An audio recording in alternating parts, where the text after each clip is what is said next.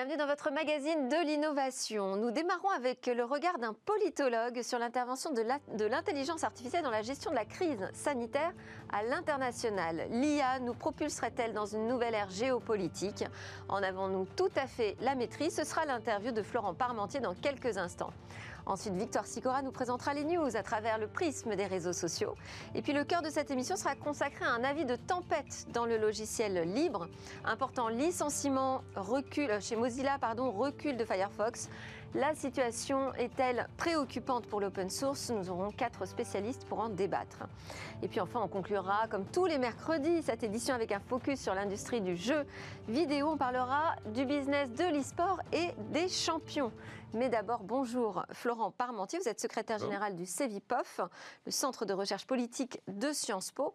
Alors au démarrage de la crise Covid-19, vous publiez un article dans Slate qui annonce l'émergence d'une géopolitique de l'intelligence artificielle. Le point de départ, c'est euh, votre... Euh, euh, vision de la gestion de la crise sanitaire à partir de données de santé disponibles? Oui, c'est-à-dire qu'avant l'OMS, avant tout un tas d'acteurs, on a pu être frappé qu'une une start-up canadienne a été capable de dire là, on a un certain nombre d'indicateurs qui nous montrent qu'il y a quelque chose de compliqué, difficile qui se passe en, Chine. je pense qu'à partir de là, ce qu'on peut voir, c'est de l'intelligence artificielle qui s'est occupée d'une mission qui est celle de la détection. Mais ce qui est frappant, je pense que ce qu'on peut voir, c'est que l'intelligence artificielle peut être utilisée dans beaucoup d'autres domaines, y compris en matière de, de gestion de santé. Mais ce point de départ, effectivement, là, nous amène à penser que ce qu'on voit aujourd'hui, c'est une nouvelle forme de géopolitique de santé. Il y a eu pendant très longtemps. Euh, ça surprend depuis le début votre démonstration. En fait, vous dites qu'il y a eu deux grandes aires géopolitiques en matière de santé. Oui. La première, c'était euh, les, les, les, pandémies. La première, effectivement, euh, se déplace euh, avec Homo sapiens, à un rythme d'ailleurs variable, parfois des années. La, la grande peste noire qui emporte l'Occident au XIVe siècle, c'est finalement sur plusieurs siècles sur plusieurs années en fait qu'elle s'étend. Euh, euh, et donc effectivement. il y a une deuxième ère géopolitique en matière de santé. Il y a ce point, cette deuxième ère C'est le, système d'organisation. Comment effectivement, euh, ah, et, d'ailleurs différentes formes d'organisation, comment l'industrie chimique finalement développe la pharmaceutique sur son dos, comment les grandes, de grandes organisations internationales se mettent en place, euh, les premières euh, conférences internationales, euh, ça remonte à 1851, donc on est vraiment sur quelque chose de très ancien. Et puis aussi les grandes fondations, qui aujourd'hui ont un rôle essentiel en matière de santé. Et donc là, vous nous dites qu'il y a une troisième ère qui arrive, une troisième ère de géopolitique en matière de santé, qui est liée à l'intelligence artificielle. À quoi est-ce qu'elle va ressembler? Elle s'inspire en fait de, cette idée que la santé va profondément changer dans les prochaines années, avec l'idée d'une médecine plus précise, plus personnelle en quelque sorte. Et donc les données de santé personnelles nous permettent de passer d'un dialogue et d'un de, de, diagnostic et d'un ensemble de, facteurs finalement très généraux et, des cas appelés à une médecine beaucoup plus personnelle. On passe d'un système euh, organisé sur le collectif à quelque chose de plus individualisé. Et cette individualisation est permise par l'intelligence artificielle. Et alors, comment ça, déplace les, plaques tectoniques politiques euh, à l'international? Alors, ce qu'il faut voir, c'est qu'il y a deux grands leaders en matière d'intelligence artificielle, euh, qui sont les États-Unis et la Chine. La Chine a d'énormes ambitions en matière d'intelligence artificielle. Son plan est de devenir la première puissance euh, de l'intelligence artificielle en 2030. Elle s'en donne les moyens. Elle s'en donne les moyens en termes de capital humain, en termes d'investissement, en termes de construction d'écosystèmes.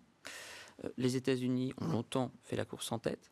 Et la question effectivement qu'il faut se poser, c'est euh, va-t-on regarder finalement deux colosses euh, émerger en matière d'intelligence artificielle? Et quand on dit émerger, en tout cas dominer le, le jeu et dominer les points, ou est-ce que les Européens, en s'appuyant sur une pratique, des connaissances, un capital humain très riche en matière de, santé finalement, est-ce que les Européens ont les moyens de participer à cette, euh, cette grande quête qui sera faite des, Juste pour préciser, il y a eu des stratégies différentes à partir des mêmes euh, informations et des mêmes données. C'est là où vous y voyez, vous, de la géopolitique. Euh, comment a été interprétée la data aux États-Unis, en Chine et en Europe? Qu'est-ce qui a changé en fait? Effectivement. Je pense qu'il faut revenir à l'importance des données. Ces données, euh, en matière de santé, elles font référence à un certain nombre de valeurs et donc une forme d'éthique. Euh, la Chine accorde une importance dans cette gestion des données au collectif. Et donc, niant, de notre point de vue européen, un certain nombre de droits individuels. C'est une manière en fait de gérer effectivement, et en matière pandémique, ça peut avoir effectivement une forme d'efficacité, de, se dire voilà que on regarde euh, les Américains. De, loin, on peut se dire finalement tout le monde a fait un peu les mêmes choses. On a tous été confinés. Oui, oui. De ce point de vue-là, effectivement. Mais euh, vous voyez qu'on peut utiliser de manière très différente l'intelligence artificielle. On utilise de l'intelligence artificielle pour détecter des pandémies. C'est le cas de cette start-up canadienne. Mais on peut aussi l'utiliser, par exemple, en lien avec des drones pour surveiller et faire en sorte que telle personne rentre bien chez elle. Et on voit que dans le cadre finalement du bouclage de Wuhan, on a eu euh, ce type de, présence et ce type de, politique qui ont été mises en place. Donc le lien entre de l'intelligence artificielle et des techniques de surveillance. C'est là on voit qu'il peut y avoir tout un tas de... De même que, dans partie, en, matière de recherche et développement, l'intelligence artificielle peut être utilisée, car qui mieux qu'une intelligence artificielle peut prendre connaissance de plusieurs milliers d'articles euh, en même temps. Et donc c'est là, en fait, où, l'intelligence artificielle peut, peut arriver à différents niveaux euh, de, la lutte contre une pandémie, et donc peut avoir, euh, en fonction des préférences et des choix collectifs et des choix politiques qui sont faits, avoir plus ou moins d'efficacité. Et vous diriez que l'intelligence artificielle, c'est une euh, technologie qui a plus d'impact que, toutes les autres, que l'arrivée d'Internet, l'arrivée des réseaux mobiles, sur les choix politiques Demain, on pourrait imaginer, pourquoi pas, vous iriez jusqu'à dire que l'IA pourrait devenir un décideur politique? Pour l'instant, ce qu'on a pu observer, c'est que l'IA, effectivement, permet d'effectuer un certain nombre de choix mais des choix qui, sont sous qui répondent à des préférences, à des, des, des idées qu'on a mis à l'intérieur finalement de la machine qui va faire des choix. La vraie question est celle, et, je crois que David Gruson l'a très bien développée, c'est cette idée finalement de surveiller la boîte noire et donc, en quelque David sorte. Gruson, qui est un expert hein, de la santé et de la transformation du, système. Justement. Qui des, des, questions de, santé, qui a publié euh, plusieurs livres, en fait, et, à ce sujet, effectivement, la question de la garantie humaine de l'intelligence artificielle. C'est-à-dire, la machine pourra faire des choix. La vraie question, c'est comment on fait pour que l'humain reste quelque part en position de pouvoir euh, faire sa propre évaluation à partir d'un certain nombre de cas, euh, tout simplement parce que l'intelligence artificielle permet d'effectuer des choix, et très souvent des choix euh, précis. Si euh, vous avez eu l'occasion de faire une, radio, la radiologie finalement est une pratique de médecine qui s'applique parfaitement à l'intelligence artificielle. Et effectivement, une machine pourra vous dire, c'est finalement un code machine qui est transmis et traduit par une autre machine, on pourra vous donner l'idée en fait de ce que vous avez. Ce que l'intelligence artificielle en matière de radiologie ne fait pas, c'est finalement, si vous avez des biais, euh, un très bon radiologue pourra le voir, là où euh, un, finalement, si vous ne confiez qu'à euh, la machine, vous n'aurez pas de deuxième contrôle. Et donc, c'est ce, pour ça qu'on va vers des, systèmes dans lesquels euh, l'homme et la machine prennent des décisions, tout simplement. À quoi pourrait ressembler un cours à Sciences Po de géopolitique de l'IA Comment est-ce qu'on peut préparer les politiques à cette transformation de la décision? Je crois que la première idée, c'est de rappeler que euh, finalement, la, technologie n'est jamais neutre politiquement. La, technologie nous amène à faire des choix. Je pense que c'est le premier enjeu de réflexion éthique, euh, qui consiste à dire effectivement que euh, si vous n'encouragez pas l'innovation chez vous, ce qui risque de se passer, c'est que vous importerez des innovations de l'extérieur qui ne tiendront pas compte de vos préférences politiques, sociales.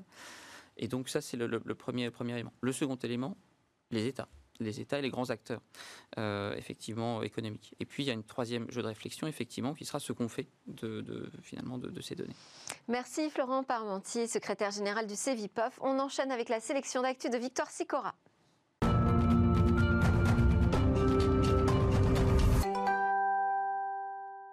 Bonjour Victoire, qu'avez-vous trouvé sur les réseaux sociaux aujourd'hui? Alors on va commencer avec l'annonce sur les réseaux sociaux d'un nouvel outil pour le télétravail, Delphine. De nombreux tweets ont salué la naissance de Maxine, une plateforme qui est lancée par Nvidia. Le but, améliorer nos expériences de visioconférence grâce à l'intelligence artificielle. Une solution qui sera mise à disposition de tous les fournisseurs de visio, comme par exemple Zoom ou encore Google. Mais alors, quel est l'intérêt pour ces fournisseurs de choisir Maxine? Eh bien, cette plateforme, elle permet de réduire considérablement le besoin en bande passante. C'est l'intelligence artificielle hein, qui permet cette économie. L'idée géniale de Nvidia, c'est de travailler non pas à partir de la vidéo, mais bien à partir d'une photo.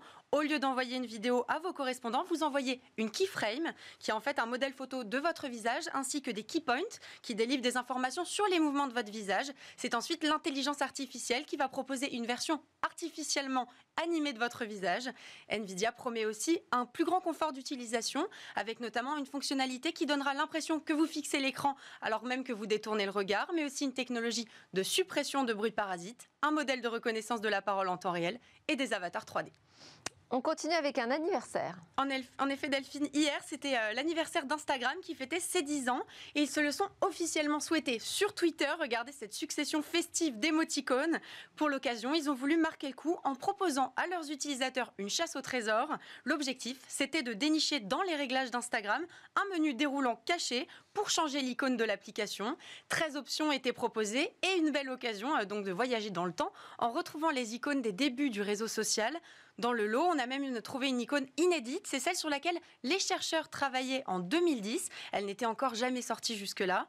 Allez, je vous révèle comment on accède à ce menu caché.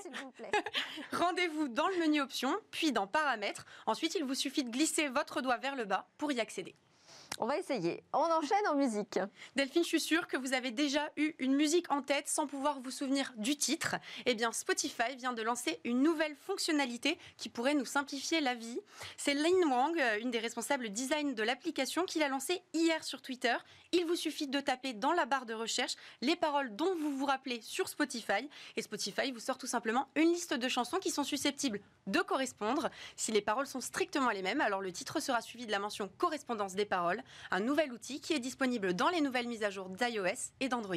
Excellente idée. On termine avec le hashtag du jour. C'est le hashtag FDS 2020, un hashtag qui renvoie bien sûr à la fête de la science 2020. La fête de la science a commencé le 2 octobre pour 10 jours, mais hier c'était le lancement de la fête de la science à l'international. La 29e édition est marquée par le contexte sanitaire avec comme thème la relation entre l'homme et la nature. Sur Twitter, les internautes partagent leur participation aux nombreux ateliers et conférences. Ce week-end, par exemple, la FDS met à l'honneur les femmes scientifiques au travers d'une expo, la science taille XXL. Ce sera au château de Belleville de 14h à 18h. Très vite, euh, Florent Parmentier, une actu qui a retenu votre attention? Peut-être l'émergence de Gaia X, qui est cette manière finalement de l'Union européenne, non pas de créer une grande entreprise européenne, un Airbus euh, du cloud, mais plutôt de se concentrer sur euh, le marché intérieur, les standards, la capacité à faire jouer un certain nombre d'acteurs. Et je pense que c'est une initiative effectivement à suivre. Merci beaucoup Victor Sicora pour les news. Merci Florent Parmentier, secrétaire général du CEVIPOF. C'est l'heure de notre débat sur l'avenir de Firefox et de l'open source.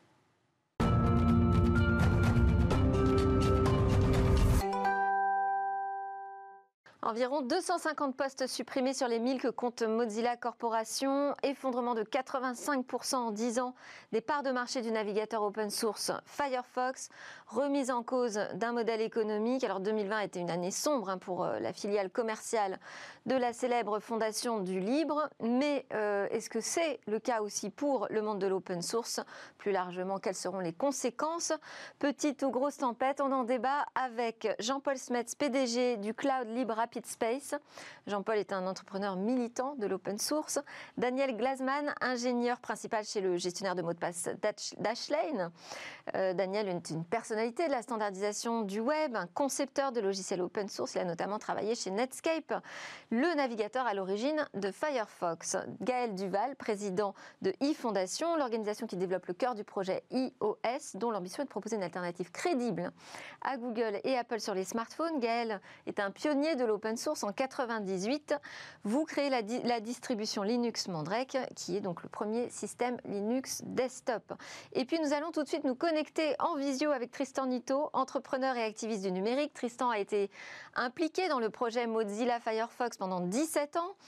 Il a en particulier cofondé et présidé Mozilla Europe. Bonjour Tristan. Bonjour. Un quart des effectifs de Mozilla Corp euh, licenciés, c'est un moment grave là auquel on assiste pour euh, Mozilla et Firefox. Comment vous voyez la situation évoluer?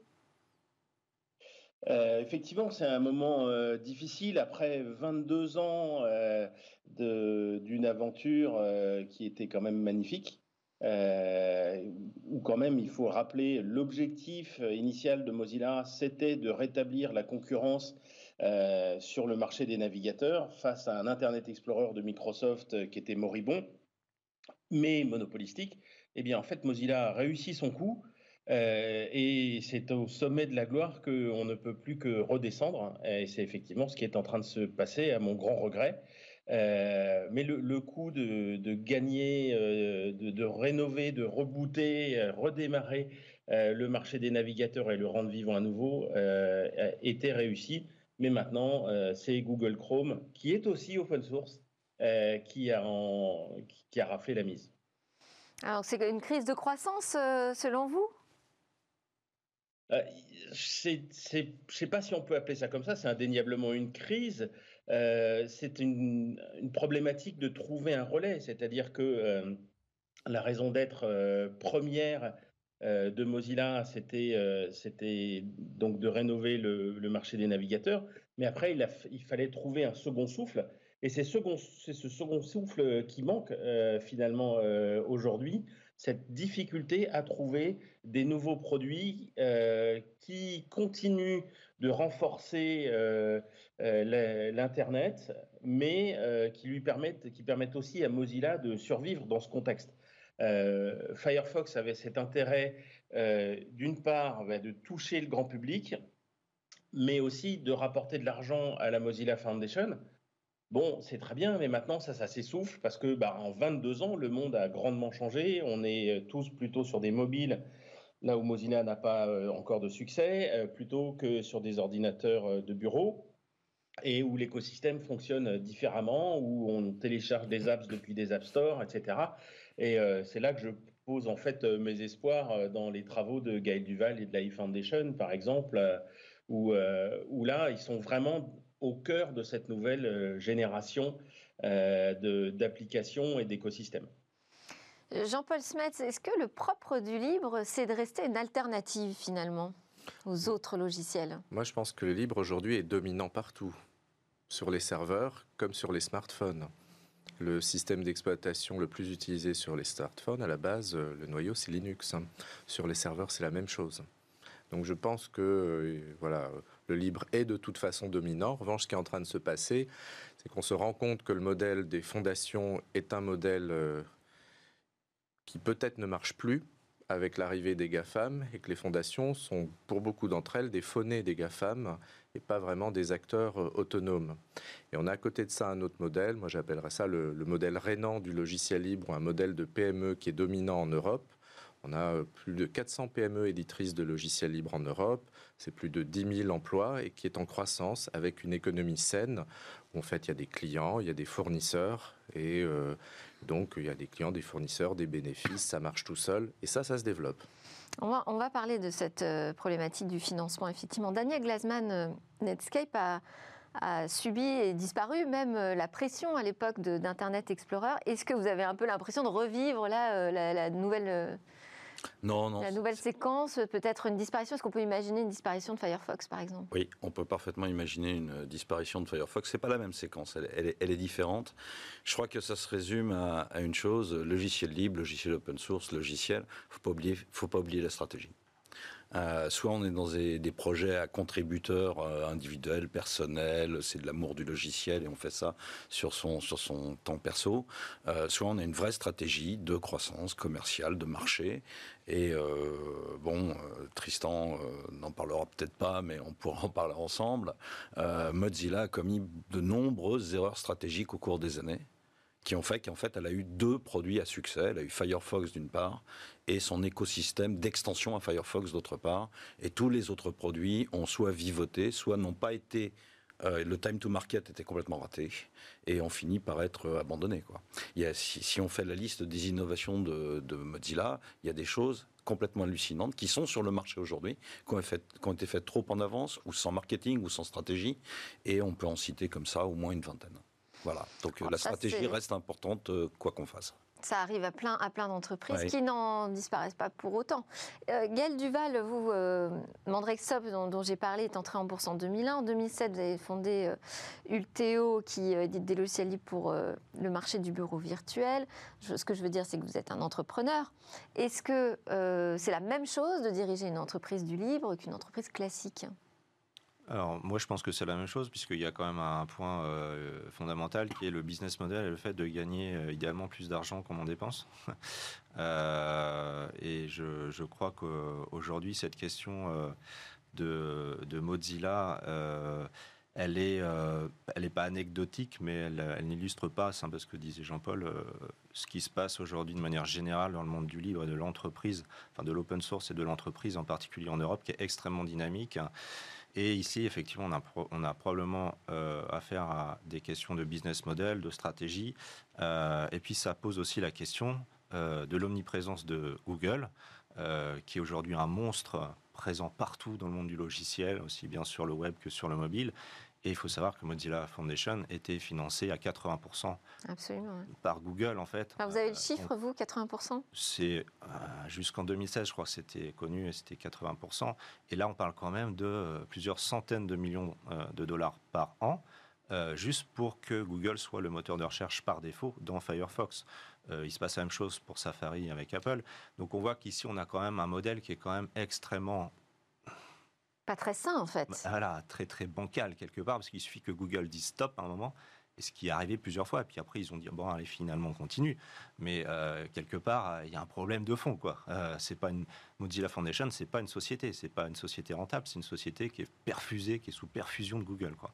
Donc ça, ça pose vraiment une vraie question, je pense. Tristan Nito, sur cette euh, problématique de source de revenus, Google étant la principale, hein, enfin, on va dire les grands moteurs de recherche, parce qu'il y a aussi Baidu par exemple, mais et les contrats vont expirer en plus en novembre prochain. Donc à chaque fois, il y a effectivement cette menace finalement de vivre qui peuvent être coupés à tout moment. Comment Firefox pourrait survivre sans, cette source de revenus, selon vous? Moi, je, effectivement, il y a, je voudrais revenir sur ce que vient de dire Gaël Duval. Euh, moi, je ne parlerai pas de perfusion de la part de Google. Euh, il faut être très clair. Euh, Mozilla Corporation vend son audience au moteur de recherche, en l'occurrence Google, et ça lui rapporte plusieurs centaines de millions de dollars par an. Effectivement, il y a un moment où ça s'est arrêté parce que Mozilla a préféré favoriser le moteur Yahoo. Et euh, pendant plusieurs années, ça a été le cas. Et ensuite, ils ont renouvelé le contrat avec Google finalement.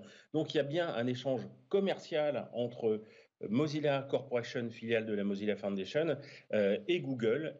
Et ça, c'est exceptionnel, mais c'est pas le seul. Hein. Chez Apple, Apple en fait est rémunéré par Google pour mettre Google comme moteur de recherche euh, dans, euh, dans vos iPhones euh, et dans les iPads.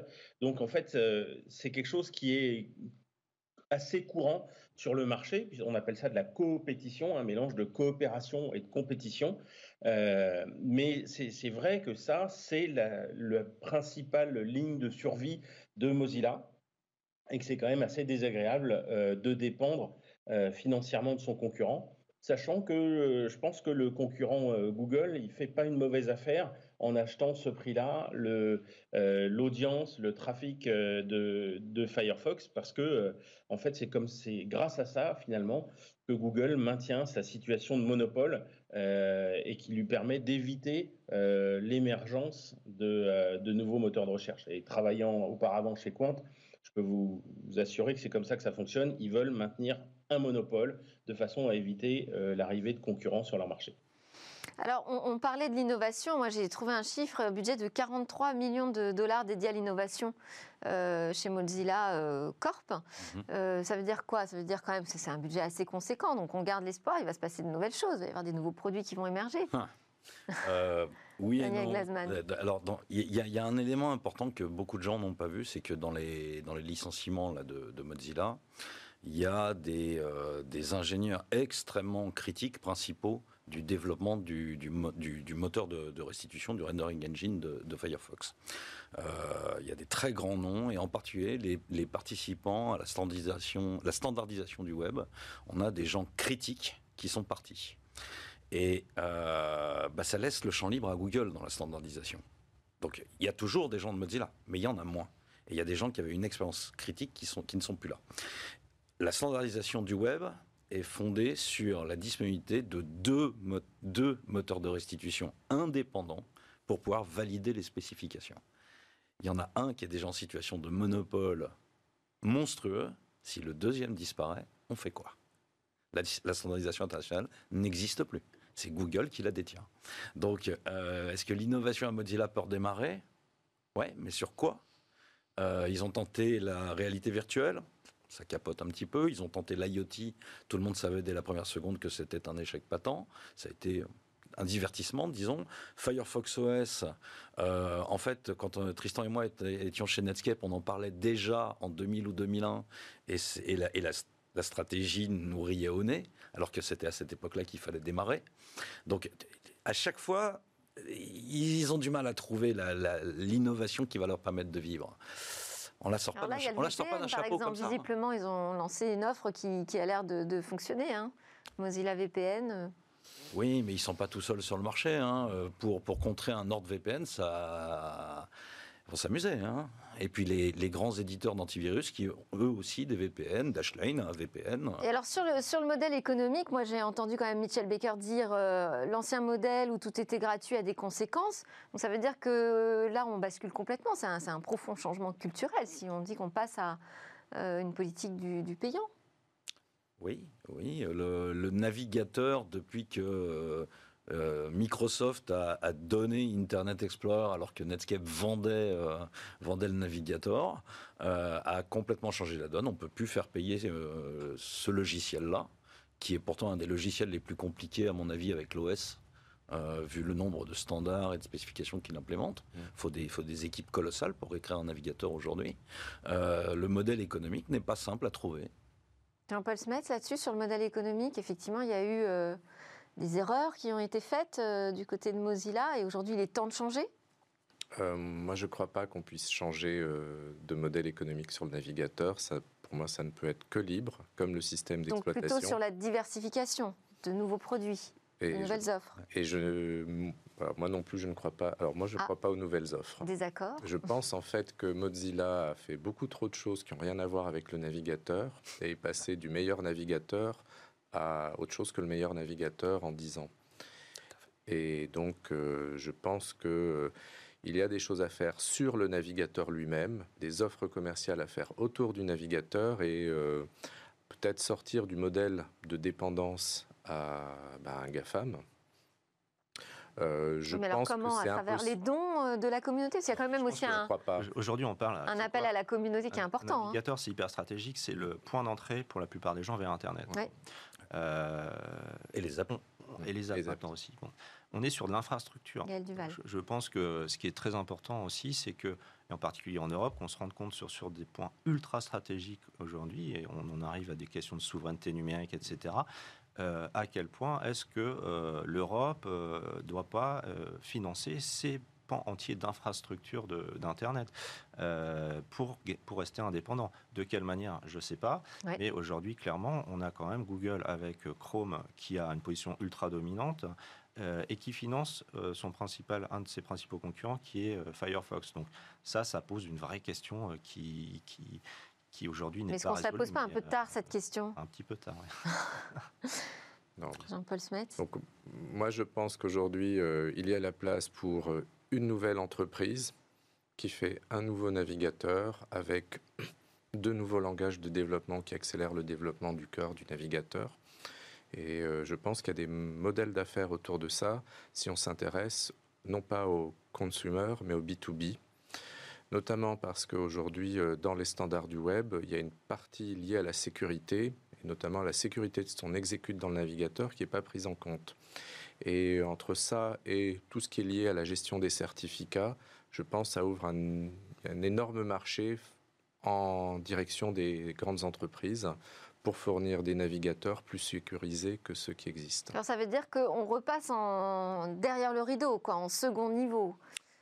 C'était un peu ma question du départ. Hein. C'est est-ce que l'open source doit rester une brique finalement logicielle utilisée par d'autres pour euh, faire du commerce euh, auprès de l'utilisateur final, ou est-ce qu'on peut encore gagner une place dans l'open source bah, euh, auprès du grand public? Il faut, faut pas confondre le navigateur, qui est un produit grand public, et l'open source en général.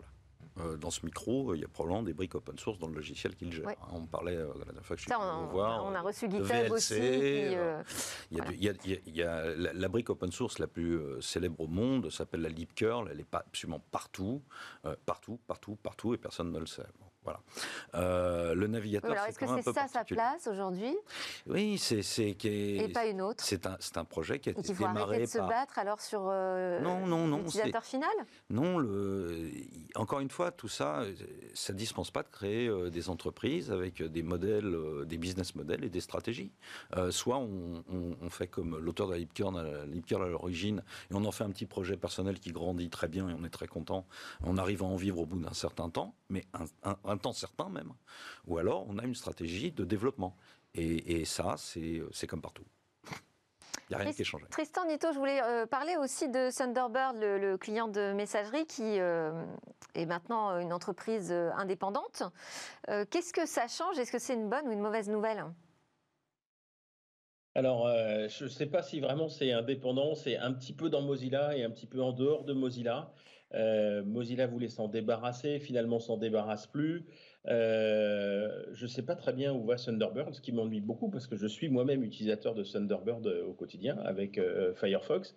Mais je pense que pour ce que disait Daniel Glasman sur les erreurs stratégiques, il y a un moment où il a été décidé par Mozilla de se débarrasser de Thunderbird, ce qui n'a pas vraiment été fait. Euh, moi, je pense que euh, en fait, sur Thunderbird, il y avait, euh, il y avait beaucoup de choses à faire. Il y avait un potentiel, y compris de diversification, en fait, et peut-être même une nouvelle source de revenus. Et cette piste-là a été délaissée. Alors, on ne va pas réécrire l'histoire, mais il, y avait, du potentiel sur cette piste-là. Et, euh, et ça, c'est regrettable. Cela dit, le projet Thunderbird euh, continue de vivre, il continue de, s'améliorer. Euh, le tout dans un contexte technologique, le mail, où bah, ça ne change pas beaucoup. On regrettera quand même l'absence de, de, Thunderbird sur le mobile, mais en tout cas, sur l'ordinateur de bureau, Thunderbird fait assez bien le boulot. Et puis, ça évolue assez peu, les, clients de messagerie sur, le, sur le bureau. Donc, donc ça va, est, il est finalement euh, dans, dans, son bain, dans son jus, quoi. Il, évolue bien avec le reste de l'industrie. C'est peut-être une bonne nouvelle qui gagne euh, en autonomie, parce que là, il y a peut-être des places à prendre, effectivement. Hein. Duval. Oui, alors des places à prendre, mais ça ne résout pas la question du business model. Donc, euh, euh, on peut très bien avoir une armée de volontaires qui est, c'est le cas. Enfin, je veux dire, il y a des millions de personnes qui contribuent euh, au code source libre, mais euh, souvent c'est sur son temps perso ou, ou, alors on est sponsorisé par son entreprise. Mais euh, effectivement, l'équation de trouver un business model par rapport au logiciel libre, elle est toujours compliquée à résoudre. J'en sais quelque chose. Euh, ça n'empêche qu'il y a quand même des belles réussites. Il faut le rappeler. Red Hat, qui est quand même un, quelque part, je pense, à un beau modèle d'entreprise qui euh, a toujours respecté euh, l'open source, euh, a été racheté il y a un ou deux ans pour, je sais plus, je crois, 30 milliards de dollars par IBM. Donc, donc on voit qu'il y a vraiment de la valeur dans tout ça. Euh, la question, c'est euh, qui finance, euh, puis c'est tout, ce qui est stratégie, tout ce qui est infrastructure, etc. Je pense que là, il y a vraiment une vraie question de sociétale, aussi bien peut-être au niveau de, de l'Europe que peut-être les grandes entreprises aussi. Hein, pourquoi pas créer un consortium sur ces questions-là? Encore une fois, je pense que le navigateur web, c'est un truc qui est vraiment ultra stratégique et qui reste encore ultra stratégique. Donc, mais là, ça devient politique. Oui, parce que moi, je vous ai quand même entendu au début de l'émission dire euh, oui, pourquoi pas imaginer la disparition de Firefox. Donc, euh... Oui, mais euh, écrire un, Daniel Glasman. Un, un, un, navigateur, si vous voulez, ce qui compte dans le navigateur, c'est pas son interface. Les interfaces se ressemblent toutes euh, plus ou moins, on, arrivera toujours à faire des interfaces. Non, ce qui compte, c'est le moteur de restitution graphique qui est à l'intérieur et l'implémentation des protocoles. Et aujourd'hui, avec la complexité de tout ce qu'il y a dedans, redémarrer euh, un navigateur sans, euh, voyons voir, 50, 60 ingénieurs de très très haut niveau. Euh, donc euh, à des salaires euh, confortables, de niveau de classe internationale, ça me semble très difficile. Les concurrents aujourd'hui, les petits arrivants sur le monde des navigateurs, Brave, Vivaldi, Opera qui a un peu disparu, mais bon, ces petits navigateurs-là euh, utilisent le moteur de Alors, Brave sont des anciens d'ailleurs de, de, Mozilla Firefox. Alors Brave a été, enfin Brave, ça a été repris par Brendan Eich qui était chez. Avec les licenciements des personnes dont vous parlez, on peut imaginer qu'il y ait des nouvelles initiatives qui émergent en dehors de Mozilla. Oui, mais ça restera toujours des navigateurs qui utilisent le même moteur de restitution que Chrome, c'est-à-dire Blink, qui est à l'intérieur. En fait, ce sont, ce sont des Chrome euh, revampés un petit Ouais. peu. Et- Ça ne change pas la donne. Quoi. Mais non, Mm. on a je toujours que deux navigateurs sur le marché, en gros. Personnellement, je pense qu'on va avoir un, on va dire un nouveau Fabrice Bellard de 20 ans qui euh, va utiliser des langages de programmation qui rendent beaucoup plus productifs que euh, ceux qui ont été utilisés, que ce soit pour euh, Chrome ou pour Firefox, et qui sera capable, euh, seul ou à deux ou à trois, de faire ce qu'une équipe de 40 personnes fait, de la même façon qu'il a été capable, Fabrice Bellard, tout seul, en 4 ans, de faire euh, l'implémentation de la 5G, ce qui nécessite généralement 200 ingénieurs de classe internationale. Donc moi, je crois à ça. Euh, Le Messi, on attend je- le voilà, je- et parce qu'il y en a, il y en a un tous les 20 ans, euh, et, et après derrière il y aura un modèle d'affaires, parce que si on regarde les modèles d'affaires, soit on dépend de l'audience, mais ça veut dire qu'on dépend des Gafa, soit on dépend de vrais clients, c'est-à-dire de grandes entreprises. Et donc, euh, je pense qu'il y a une place pour un modèle qui dépend des grandes entreprises. Alors, juste, euh, on va pousser le bouchon encore un peu plus loin, puisque euh, je, cite encore Michelle Baker, hein, qui est donc la présidente de Mozilla et CEO par intérim, je crois, de Mozilla Corp. Euh, nous devons apprendre à développer de nouvelles façons de nous soutenir et construire une entreprise qui n'est pas ce que nous voyons aujourd'hui. Alors, Tristan Nito, dernière question, dernière réponse. Euh, Est-ce qu'on peut même aller jusqu'à imaginer que Mozilla Corp euh, ferme ses portes? Alors, je pense que Mozilla Corp a de, de longues années devant elle si elle maintient son, son financement. Euh, ce qui me semble être le cas. hein. aux dernières nouvelles, j'ai cru comprendre que le contrat avait été renouvelé euh, avec Google, donc ça lui laisse du temps. 2023. Mais c'est sûr que euh, elle est un peu dans un, un genre de sens unique, quoi. Enfin, où elle est, où elle marche sur une planche. c'est le supplice de la planche, vous savez, où il n'y a pas de, et on tombe dans l'eau au bout, quoi. Il va falloir se réinventer. Ça, c'est une, c'est une certitude, une nécessité euh, impérieuse. Se réinventer, donc sortir complètement quelque chose de nouveau du chapeau. Euh, et puis devenir, euh, je sais pas, il va falloir, être autre chose. Mais la bonne nouvelle, c'est que euh, il y a Michelle Baker, qui est une femme vraiment brillante et pleine de ressources à la tête. Il y a des ingénieurs qui sont, qui sont vraiment très bons. Et il y a encore de l'argent pour les années à venir. Me- Merci, Euh, merci seulement, il va quand Tristan même faire un Nito. miracle. On, on a terminé avec ce débat, je suis désolée. Euh, moi, j'ai bien compris. Donc, c'est une toute petite tempête pour l'open source, mais c'est quand même une grosse tempête pour Mozilla. Merci Jean-Paul Smet, PDG de Rapid Space, Daniel Glasman, ingénieur principal chez Dashlane, et Gaël Duval, président de e-Fondation, et Tristan Nito qui était avec nous en visio. Juste après la pause, on va parler de e-sport et de ses champions.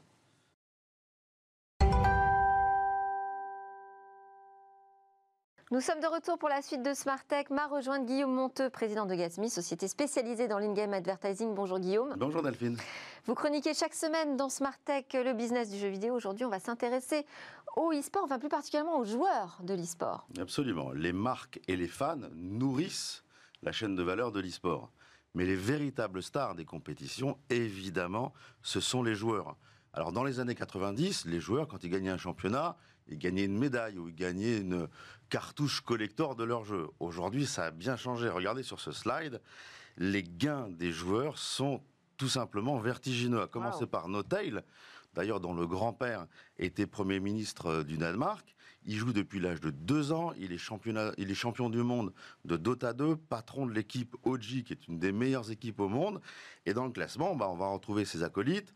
Girax, le français Seb, euh, qui gagne euh, aussi euh, beaucoup d'argent. Notel gagne, gagne près de 7 mi- millions de dollars, a gagné près de 7 millions de dollars pour, tous ces, pour tous ces, toutes ces compétitions. Et on va aussi dans ce classement retrouver d'autres équipes Dota 2, notamment la team Nigma avec Kuroki, avec Miracle, avec Mind Control, avec GH.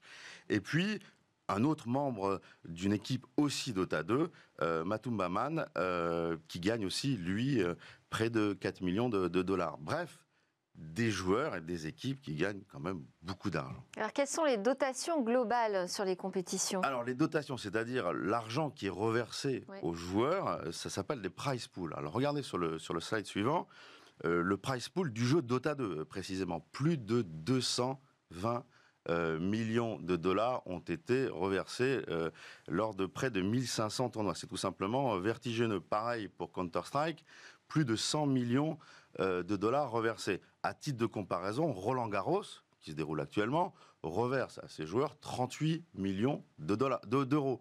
Vous voyez, alors évidemment, il y a des, euh, il y a des euh, championnats de tennis euh, toute l'année, ça ne se résume pas uniquement à Roland Garros, mais on commence à, avoir des chiffres qui sont comparables entre le sport et l'e-sport. Et une autre preuve de ça, c'est que les trois, derniers mois, les trois derniers mois, j'ai compté, il y a plus de 14 compétitions d'e-sport qui rapportent plus, dont le prize pool est supérieur à celui de Roland Garros. Bon, comme on parle argent, ça se fait pas trop, mais combien gagne ma copine Kayane, Écoutez, la vous- grande championne Je vous assure que j'ai cherché sur Internet et je n'ai pas trouvé. Il y a des chiffres euh, vraiment farfelus et j'ai pas trouvé de source fiable pour vous dire combien Kayane avait gagné d'argent dans ces compétitions. En revanche, ce que je peux vous dire, c'est que votre copine Kayane, c'est une vraie championne, spécialisée dans les jeux sportifs et notamment les jeux de combat. Euh, notamment euh, Soul Calibur et Street Fighter, Euh, c'est- formidable de voir une femme comme ça battre, battre les, les plus grands joueurs. Elle fait pas que ça, puisqu'elle a une émission avec les excellents Julien Tellouk et Marcus sur Game One.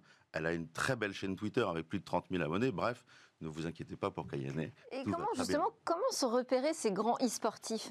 Alors, ils se font remarquer sur Twitch, ils se font remarquer sur YouTube, ils, font, ils se font remarquer dans les tournois locaux et ils se font re- re- remarquer dans les centres de formation e-sport. Et j'ai eu l'occasion euh, la semaine dernière de y interviewer euh, Thierry de qui a monté une, euh, un centre de formation sur l'e-sport qui s'appelle la Gaming Academy. Et les joueurs peuvent candidater à ce centre de formation pour peu qu'ils aient 16 ans et un certain niveau. Je crois que typiquement sur LoL, ils doivent être au moins Diamant 3. Et la Gaming Academy va former 10 athlètes aux tactiques de jeu, évidemment, mais aussi au média training, au personal branding, et puis au business de l'e-sport, et aussi au business, euh, au métier, j'ai envie de dire, de la, de la reconversion. Et après, donc euh, la suite Bah après, euh, ces joueurs, euh, ils sont repérés par des clubs, et c'est là que les réelles compétitions vont commencer avec des objectifs de, de, performance et de, et, de, et de palmarès. Et là aussi, je me suis fait plaisir parce que je suis parti en reportage. Vous voyez, je commençais à vous coûter un peu d'argent. Euh, et je suis allé chez Gameward à Boulogne-Billancourt. J'ai rencontré euh, le Quel patron. voyage Euh, Covid oblige. Hein. J'ai rencontré le, parto de, le patron pardon, de, de Gameward, euh, Arnaud Moulet, qui est très sympathique, mais j'ai surtout rencontré son équipe phare. Euh, Von, Salut, euh, Anjov, euh, Silam, euh, Karim. Et il y avait une effervescence incroyable parce que ils étaient en finale pour la première fois du euh, Summer Split Dota 2. Malheureusement qu'ils ont perdu euh, face à malheureusement pour eux, qu'ils ont perdu euh, face aux Gamers Origin, mais voilà, il y avait toute une effervescence. Alors c'est quoi un club? Ben, Un club, c'est d'abord euh, des salles dans lesquelles on va trouver des PC dernier cri, sur lesquels euh, les, joueurs peuvent s'entraîner et jouer. On va trouver des salles de débrief, on va même trouver des salles de musculation. Autour de ça, tout un staff. Et le staff bah, va leur apprendre évidemment les tactiques de jeu, évidemment décortiquer les tactiques des équipes adverses, à gérer le stress, à être performant. Et il y a même une direction sportive qui, en l'occurrence, chez Gameward, est assurée par euh, Julien Beneteau, le champion de tennis que vous connaissez certainement, 25e à la TP, euh, vainqueur pour la France de la Coupe Davis en 2017. Et euh, Julien va suivre l'entraînement physique des, joueurs, mais aussi mental, parce que quand euh, vous avez une compétition, eh ben, il faut gérer et trouver les ressources quand, quand les choses vont mal. Et dans les jeux, tout va très très très vite. Et les, et les- et les retransmissions des jeux sont pas forcément très agréables pour les spectateurs, parce que il faut bien comprendre les règles, connaître les habilités de chacun des personnages et de chacun des objets pour vraiment comprendre ce qui se passe. Et surtout, comprendre la langue des joueurs. Euh, typiquement, alors, euh, alors, moi, je propose qu'on fasse une émission spéciale vocabulaire des joueurs parce que ça m'aiderait beaucoup. Moi, je suis pas du tout polyglotte, mais je dois, comme au foot, siffler la fin du match. Euh, Guillaume Monteux, président de Gatsby, merci beaucoup. merci Daphine. Merci d'avoir suivi Smartech. C'est presque la fin de cette émission. Il y a encore 4 jeunes pousses dans le lab Startup à suivre. Et puis, euh, bah, nous, on se retrouve demain pour de nouvelles discussions sur la tech.